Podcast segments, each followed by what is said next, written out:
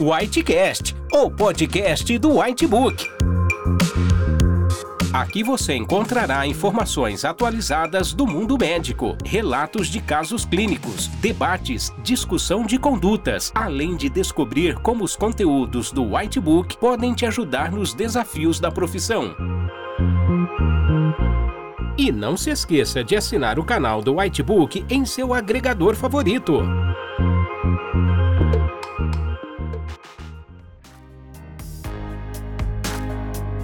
Bem-vindos a mais um episódio. Meu nome é Vinícius Offli, sou editor aqui do portal. E a gente vai conversar um pouquinho hoje sobre punção é, arterial para colocação de um catéter de pressão arterial invasivo, né? Então vamos falar do, da punção da artéria radial para colocação do catéter de PAI. A colocação de um monitor de pressão arterial invasiva é necessária em diversos cenários, tanto na emergência quanto na UTI, especialmente em pacientes instáveis em uso de drogas vasativas. Essa monitorização em tempo real ajuda na estabilização do paciente. E a escolha do sítio de punção arterial depende de fatores como a anatomia do paciente, por exemplo, se ele é eutrófico, se ele é obeso, o tamanho dos vasos, por exemplo, o tamanho da artéria radial pode ser diferente de um lado e do outro, ou dos dois lados pode ser muito fino e aí talvez eu tenha que ir para um sítio femoral. E também presença de contratura muscular, por exemplo. Se eu tenho um paciente com alguma contratura muscular de carpo, às vezes eu não vou conseguir funcionar a radial em nenhum dos lados. Uma outra coisa importante é o grau de ateromatose arterial. Se eu tiver um paciente com muita ateromatose arterial, às vezes o sítio femoral não é tão adequado.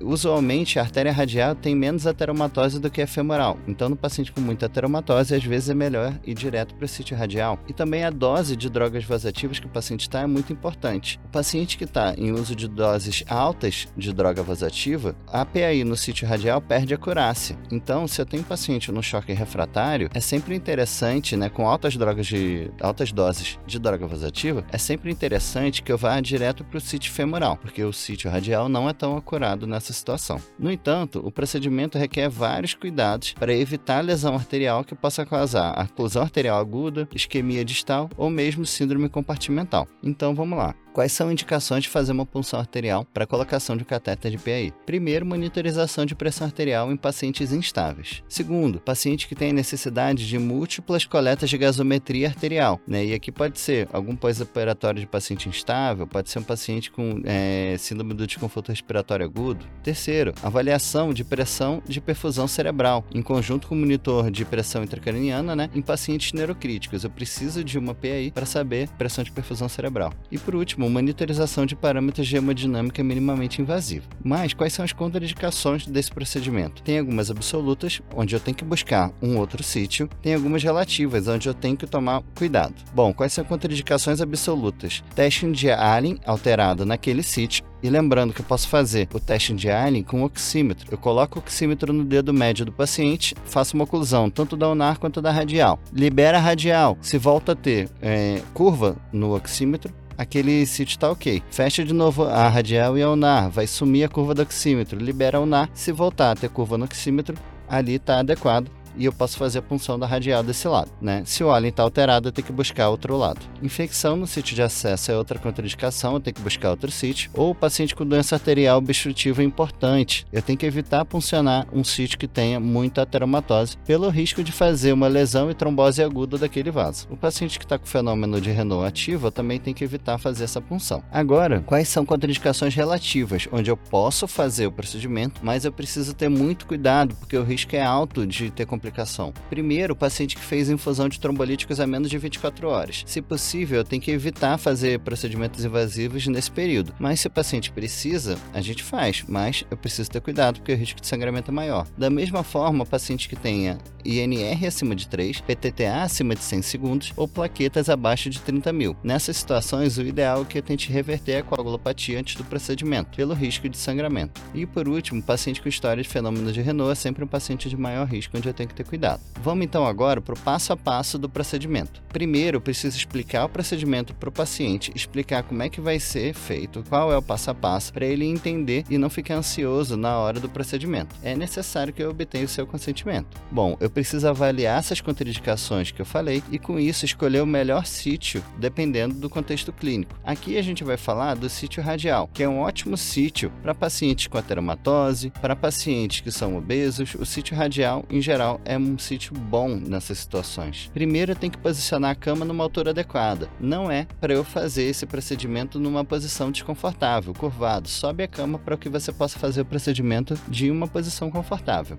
Em seguida, eu preciso posicionar a mão do paciente. E aqui a gente tem muitos erros. Em geral, as pessoas tentam fazer a PAI com o punho, né, com a mão hiperestendida. Apesar disso facilitar a punção, por deixar a artéria mais superficial, depois quando você retorna a mão do paciente para uma posição neutra, você vai dobrar o catéter que você acabou de colocar. Então isso é péssimo. Apesar de a mão, o carpo hiperestendido facilitar o procedimento, a gente não deve fazer isso. A posição adequada para PAI é com a mão neutra, para que depois você não fique com uma curva dampeada, que você não perca a acurácia da sua medida da PAI. Então, assim, primeira coisa, deixe a mão em posição neutra. Segunda coisa, se você funcionar muito perto do punho, sempre que o paciente mexer a mão, vai dobrar o catéter. Então, fuja um pouco do punho, venha um pouco mais para proximal e não tão perto do punho, para que o paciente consiga mexer na mão sem dobrar o catéter, que ele consiga usar a mão para comer, para fazer o que quiser, sem afetar a sua curva sem ficar dobrando o catéter combinado?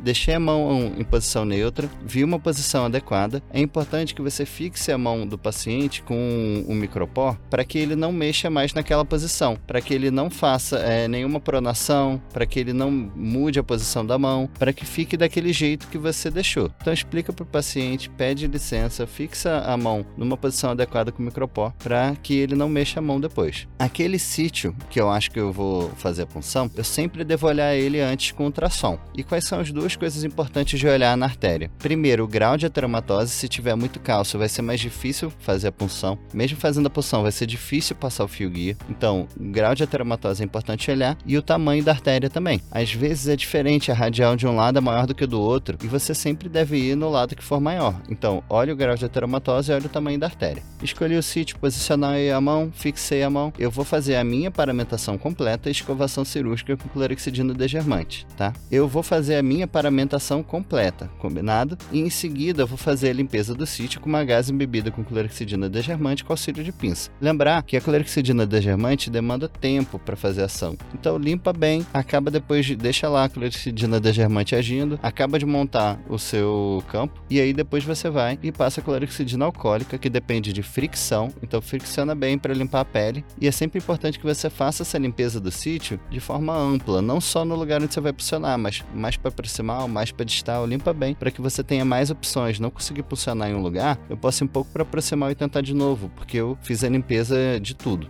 Em seguida, a colocação de campo estéreo. Aqui tem uma polêmica, tá, gente? Se você for ver o guideline do CDC americano, ele fala que você pode fazer a punção radial só com uma luva estéreo e um campo fenestrado, sem fazer paramentação completa nossa e nem cobrir o paciente inteiro. Eu prefiro sempre fazer paramentação completa minha e cobrir o paciente inteiro para fazer todos os procedimentos, que aí eu não me acostumo, eu não pego vícios ruins. Então vamos lá, eu vou colocar um campo estéreo cobrindo o paciente todo, tudo bem? Não é para ficar pé do lado de fora, não é para ficar cabeça do lado de fora para cobrir o paciente inteiro, isso reduz o risco de infecção associado ao dispositivo. Eu vou colocar a capa estéreo no meu probo de ultrassom, salinizar meu catéter e salinizar minha agulha. Eu vou novamente visualizar o vaso com ultrassom e eu vou fazer aplicação de anestesia. Gente, não existe isso de fazer procedimento sem anestesia. Ah, mas vai ser duas punções, a da anestesia e a da agulha. Isso vai doer mais. Isso não é verdade, gente. Faz a anestesia sempre. Primeiro porque o paciente vai estar sem dor e isso vai deixar você mais tranquilo. E se você não posicionar de primeira, você fica tranquilo, tenta com calma de novo, sabendo que o paciente não está sentindo dor. O que, que a gente pode fazer para que doa menos a anestesia, que arda menos a lidocaína? Ao invés de usar a lidocaína 2% pura, assim, sem vasopressor, lógico, dilui ela. Então vou pegar, por exemplo, 4 ml de lidocaína a 2%, e eu vou diluir em 4 4 ml de soro fisiológico. Aí sua lidocaína vai virar 1%. Se você quiser diluir mais, você pode diluir ela até 0,5% e ela não perde potência anestésica e vai arder menos durante a infusão. Faz é, uma, um botão com agulha de insulina, que isso também vai fazer doer menos. Então essas são dicas para você fazer a anestesia de forma mais adequada. Fiz a anestesia, espera um tempo para ela estar tá fazendo ação, né? E aí sim, eu vou fazer a minha punção com agulha. E aqui uma dica que é, muita gente não usa é aproveitar que você está com ultrassom e guia a punção com ultrassom. Então, assim, é mais difícil fazer a punção da artéria, né, com ultrassom em relação à veia? É lógico que é mais difícil, mas é uma ótima oportunidade de você treinar a sua mão com ultrassom. Vai facilitar a punção da artéria e você vai treinando mão de procedimentos guiados por ultrassom. Então, faça a punção da artéria radial guiada com ultrassom também, combinado? Lembrando aqui que minha punção não vai ser no punho, vai ser um pouco mais proximal para evitar ali a região do rádio distal, para permitir que o paciente use a mão sem causar dobras né, no catéter ou dumping da curva de pressão. Bom, uma outra dica é o seguinte: eu não vou fazer a punção a 45 graus. A agulha não vai ficar a 45 graus igual a gente faz, por exemplo, para pegar uma gasometria arterial. Porque se você fizer isso, essa angulação também vai ser a angulação que o seu catéter vai sofrer depois que você instalar ele. E essas dobras do catéter são ruins porque a curva vai ficar dampeada. Então, a agulha tem que ficar o menos angulado possível com a pele, porque depois o catéter vai ficar menos angulado e isso vai evitar dobras no catéter combinado? Depois que eu fizer a punção, né, eu vou ter um fluxo pulsátil, eu vou fazer a passagem do fio guia e aqui eu nunca devo forçar a passagem. A passagem do fio guia deve ser lisa e você vai passar o fio guia diretamente com a sua mão. Se você viu o vídeo de punção venosa, eu falei para passar o fio guia com a mão, diretamente no fio guia. E aqui no cateter de PI a gente sempre faz isso, a gente passa o fio guia diretamente com a mão para sentir melhor o que é uma resistência normal do fio guia passando pela agulha, o que é uma resistência errada. E se teve resistência, gente, não está no lugar certo, está no subcutâneo, de cerco artéria, alguma coisa aconteceu. Então, assim, nunca force a passagem. Se tiver com alguma resistência, tira o fio guia, vê se ainda tem fluxo, baixa um pouquinho a angulação da agulha, tenta passar de novo, mas nunca force a passagem do fio guia. Passei o fio guia, eu vou tirar a agulha e aqui é sempre importante que eu aproveite que eu estou com tração na mão e confirme a posição do fio guia dentro da artéria com tração. Então pega o tração e confirma se o fio guia está de fato dentro da artéria ou se aconteceu algum falso trajeto, que é muito comum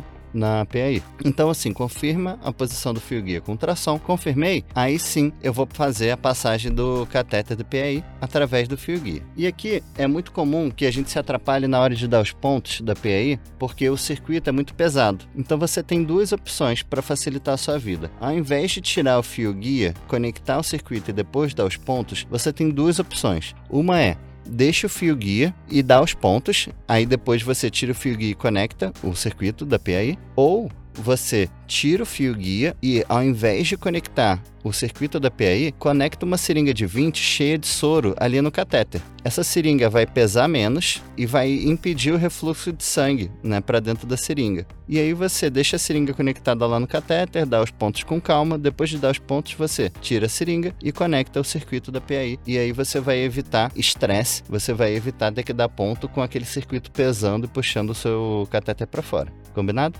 Eu fiz isso. É sempre importante que eu faça um flush do sistema com salina para evitar, né, tirar pequenos coágulos que tenham se formados no catéter durante a fixação dos pontos. Eu tenho que fazer uma limpeza do sítio de punção com a alcoólica, tirando qualquer sangue, qualquer coisa que tenha ficado ali que depois é mais difícil tirar. Eu vou colocar uma gase no ósseo, fazer um curativo com filme transparente e meu procedimento não acabou ainda. Eu tenho que agora fazer uh, nivelar o transdutor no eixo flebostático do paciente, ou seja, botar o transdutor de pressão na altura ali onde parece que fica o átrio direito e em seguida eu vou zerar o sistema. Depois de zerar o sistema, eu ainda preciso ver se meu sistema não está dampeado. Então eu faço o teste da curva quadrada, né? Faço um flush e vejo se a minha pressão sobe bem reto até a 300. Às vezes ele sai da faixa de leitura do monitor e depois eu largo o flush e a minha curva de pressão tem que cair bem retinha, ela não pode cair devagar a pressão. E aí ela deve fazer no máximo duas oscilações, duas, três oscilações no máximo, para você ver que seu sistema não está nem muito dampeado, né, com overdumping ou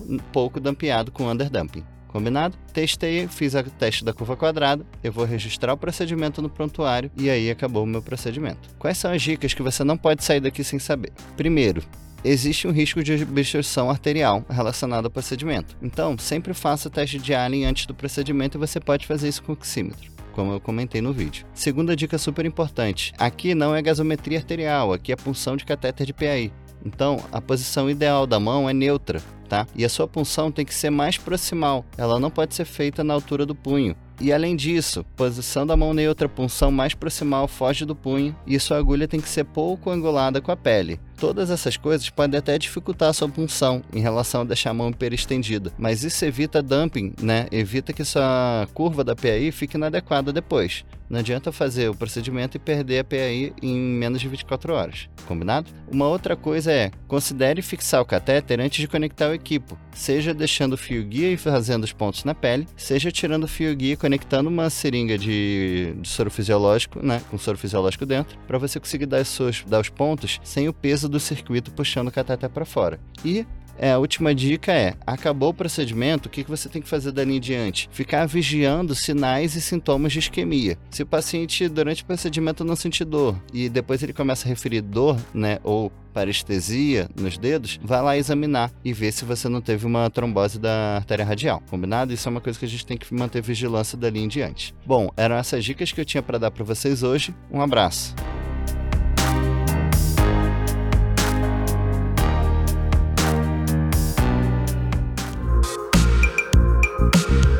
Para mais conteúdos atualizados, não deixe de assinar nosso canal do Whitebook e acesse nossos podcasts no portal PebMed em pebmed.com.br.